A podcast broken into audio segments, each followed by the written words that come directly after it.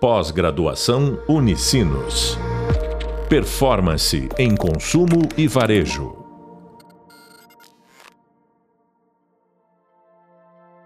Olá, sejam bem-vindos ao podcast da disciplina de Growth Hacking e Performance. Eu sou a professora Cíntia Faviero e esse é o podcast O Trade-off entre crescimento e rentabilidade. Hoje nós vamos falar sobre esse paradoxo com um convidado super especial que tem mais de 20 anos de mercado e hoje atua como CEO de uma empresa do ramo financeiro. A gente está aqui hoje com o Jonas Venturini e vamos começar então. Vou convidar, te convidar, Jonas, a te apresentar um pouquinho, falar da tua trajetória, para a gente começar aí a nossa conversa sobre trade-off entre crescimento e rentabilidade. Queria agradecer o convite da professora Cíntia. É uma satisfação estar podendo falar com vocês aqui um pouco com relação a esse trade-off e também um pouco com relação à minha trajetória. Como a professora Cintia bem colocou, são mais de 20 anos no mercado e atualmente eu sou CEO de uma empresa SA de capital fechado, uma securitizadora com atuação nacional e a minha trajetória é uma trajetória baseada tanto numa formação acadêmica quanto numa atuação de mercado. Eu fiz toda a formação, mestrado, doutorado, pós-doutorado, Hoje eu sou CEO não somente dessa empresa, mas da holding que controla ela e no qual tem participação em mais 12 empresas. Então, esse é um pouco do meu dia a dia frente aos negócios. Que maravilha. Então, tu pode nos contar na prática, né, como que tu enxerga essa relação e qual é a tua percepção, então, sobre como acontece esse trade-off né, entre o crescimento acelerado e a rentabilidade? Porque imagino que deve ser uma decisão constante, né? Em qual momento a gente bota o pé, em qual momento a gente tira e, e prioriza outros KPIs. Então, nos conta um pouquinho como é que funciona no, no mundo real esse trade-off. Basicamente, uma empresa, pegando talvez o final do processo dessa pergunta, basicamente uma empresa no século XXI ela quebra por dois motivos. Um bastante aderente à nossa temática aqui hoje e outro nem tanto. Começando pelo que não é tão interessante, uma empresa quebra por marca, por reputação. Então, ela tendo a sua reputação manchada, muitas vezes, dependendo do tipo de, de situação no qual ela se colocou, que ela está atravessando, ela não consegue recuperar a credibilidade junto ao seu target, ao seu público-alvo, aos seus consumidores. E o outro fator é com relação à caixa, esse nos diz respeito. Uma empresa pode ser extremamente lucrativa, mas ter um ciclo financeiro, um caixa negativo, e isso pode inviabilizar a sua operação. Crescer e ter rentabilidade significa fazer escolhas. Crescer no século XXI, no qual a concorrência é extremamente acirrada, no qual eu tenho uma gama de possibilidades de mercado, no qual eu tenho extremas margens reduzidas, no qual eu tenho um processo fiscalizatório muito maior frente ao século XX, dado que os governos estão é, com uma perspectiva de arrecadação tributária cada vez maior. As empresas elas têm que escolher muito bem como vão calcar a sua estratégia de crescimento. Então, ela fazer a sua estratégia de crescimento tendo rentabilidade vai fazer com que ela tome algumas decisões. Talvez ela vai ter que penalizar a sua distribuição de lucro para não comprometer o seu caixa e para que ela consiga implementar uma estratégia de crescimento orgânica, ou seja, somente via fluxo de caixa. Isso é possível. Cada vez mais difícil, mas possível. Entretanto, quando nós pegamos organizações exponenciais, como são o caso das startups, eu diria que isso é praticamente impossível. E aí nós cairemos em possibilidades que estão cada vez mais é, sabidas e discernidas no mercado, que são as possibilidades de investimentos a partir de fundos de investimentos, venture capitals, private equities, rodadas de captação, é, as próprias uh, os fundos Seed Capital, né, os fundos Grow Capital, as aceleradoras, são possibilidades de fomentar o crescimento dessas organizações. Incrível. E como que a gente consegue, na tua visão, transformar a rentabilidade num instrumento para alavancar o crescimento da empresa dentre uh, todas essas, uh, essas opções que tu colocaste, né? Qual é a melhor maneira de escolher um caminho e transformar a rentabilidade num, num instrumento para que a gente consiga escolher a, o melhor caminho a seguir e alavancar o nosso crescimento mesmo assim? Bom, quando se fala em rentabilidade, a rentabilidade é um, o resultado dela é algo bem simples. Eu compro, eu boto uma margem em cima, eu tiro o meu custo e eu vendo pelo preço de venda. O que sobrar disso é minha rentabilidade. Então, para começar, existem negócios que nadam numa corrente favorável e tem negócios que nadam contra a corrente. Se eu tenho um negócio que nada favoravelmente à corrente, à correnteza, esse negócio tem um potencial de rentabilidade maior, como é o caso das techs no século 21. As empresas tecnológicas são empresas que têm é, uma grande possibilidade de ter rentabilidade expressiva. O que acontece é que essas empresas passam por outros desafios, não necessariamente a margem passam por desafios de escassez de mão de obra, uma mão de obra altamente qualificada e cara, e cara, diga-se de passagem, mas que confere uma rentabilidade. Essa rentabilidade, então, ela tem que ser analisada junto ao fluxo de caixa. Para que eu possa fazer essa estratégia de crescimento aliada ao meu fluxo de caixa, eu tenho que invariavelmente fazer um orçamento empresarial. Esse orçamento empresarial é basicamente o plano financeiro do meu planejamento estratégico. E aí eu consigo estabelecer para frente e aí o horizonte eu que vou determinar, pode ser um ano, dois anos, três anos, cinco anos, como é o caso que geralmente se trabalha planejamento estratégico, é, baseado nesse plano financeiro que é o meu orçamento projetado, no qual eu vou destacar quais são então os desafios que eu tenho de crescimento, quais são as áreas que eu vou querer crescer, quais são as unidades, quais são as linhas de produto, quais são as linhas de serviço, quais são os serviços, quais são os canais que eu vou estar reforçando, potencializando para estabelecer a minha estratégia de crescimento. Boa. E dentro dessa linha de, de, de raciocínio, em qual momento tu entende que faz sentido a gente priorizar o crescimento acelerado e sacrificar um pouco a rentabilidade em prol desse crescimento? O modelo de negócio tem que estar muito maduro e muito pertinente na cabeça do empreendedor, do empresário. O modelo de negócio ele tem que estar muito é, claro para o target. O target tem que ter uma aceitação dele. E aí, se esse modelo de negócio está redondo, se o mercado está aceitando, ele tem que fazer então esse exercício de planejamento. Ele pode fazer também uma construção de um instrumento hoje que nós chamamos deck de investimentos. Esse deck de investimentos ele projeta quais são as áreas que ele vai querer investir para trazer esse crescimento. E aí, isso pode ser usado em rodadas de captação, junto a esses fundos que eu, eu citei como exemplo: City Capital, Grow Capital, Venture Capital, Private Equity, as próprias aceleradoras e assim por diante. Então, é fundamental que o empresário tenha clareza do seu modelo de negócio e aonde ele quer projetar isso. Muitas empresas, quando tem isso claro, elas realmente penalizam, realmente penalizam o seu, a sua rentabilidade, a sua lucratividade mirando um horizonte maior, como é o caso, por exemplo, das empresas que resolvem abrir o capital na bolsa, que resolvem ser SA de capital aberta.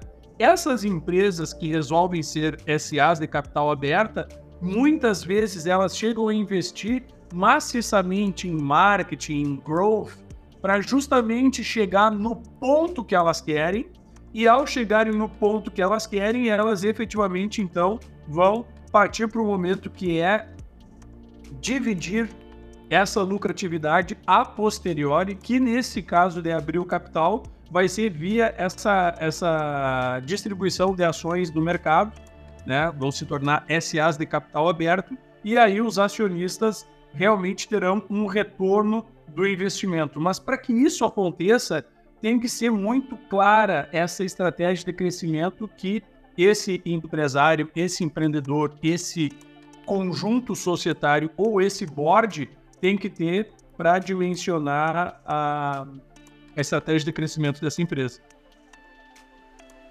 Então, e quando a gente fala, uh, entendendo que nessa, nessa, nesse cenário a gente está pensando em empresas talvez mais estruturadas, já com uma, uma formação onde, onde essa, essa decisão precise passar aí por um board, por um conselho, por uma estrutura, uma estrutura maior. E nas, como que tu enxerga isso nas empresas uh, que ainda estão construindo seu caminho, onde as decisões precisam ser mais rápidas, onde existe um modelo de trabalho uh, mais enxuto, digamos. Porque nossa discussão aqui na disciplina com os alunos, uh, voltada para growth hacking, também uh, perpassa aí diferentes modelos organizacionais. Né? Então, eu queria discutir em relação a esse tipo de, de, de situação. Perfeito. Isso independe do porte, do segmento, da atividade que a empresa tenha. É, eu volto a dizer, a empresa tem que ter um objetivo claro. Todo processo de planejamento é um processo futuro. E a empresa tem que ter clareza. Eu quero ir para o mercado é, do Sudeste. Eu quero ir para o mercado do Nordeste. Eu quero ir para o mercado do Norte eu quero representar determinada marca, eu quero implementar no meu portfólio de serviços determinados serviços.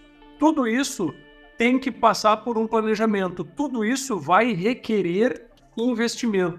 Quando a gente fala em rentabilidade, a gente não pode esquecer que cada uma dessas iniciativas para fomentar o crescimento, elas têm que ter, independentemente do porte da empresa e do segmento dela, um ROI mensurado, que é o retorno sobre investimento. Só a partir disso é que ela vai poder ter essa estratégia. O Brasil, é importante mencionar, professora Cíntia, o Brasil é um país que, já de largada pelo seu contexto econômico, ele é complicado para o empresário fazer uma estratégia de crescimento na sua empresa e não priorizar a distribuição do resultado via sua rentabilidade. Por que, que eu digo isso? Porque no Brasil, tu tem uma taxa de juros histórica alta, uma taxa real de juros, que é quando nós tiramos a inflação, altíssima, uma das maiores do mundo. Hoje nós estamos com 13,25 e há uma perspectiva de queda dessa taxa básica de juros. Mas o que, que acontece? Muitas vezes o empresário pega essa rentabilidade alta que ele tem, ele distribui lucro e ele especula no mercado financeiro e não investe na sua empresa. A rentabilidade média das empresas no Brasil, lucro líquido, é 8%, sendo que em momentos no qual nós temos uma taxa básica de juros de 13 pontos no 25%, esse empresário pode investir no sistema financeiro e pode estar tirando 100% do CDI, vamos aí arredondar, é, 13% ao ano. Ou seja, em contas é, aproximadas, ele está tendo uma rentabilidade de 5% ou mais frente a uma rentabilidade média que dão as empresas brasileiras, que é 8% lucro líquido.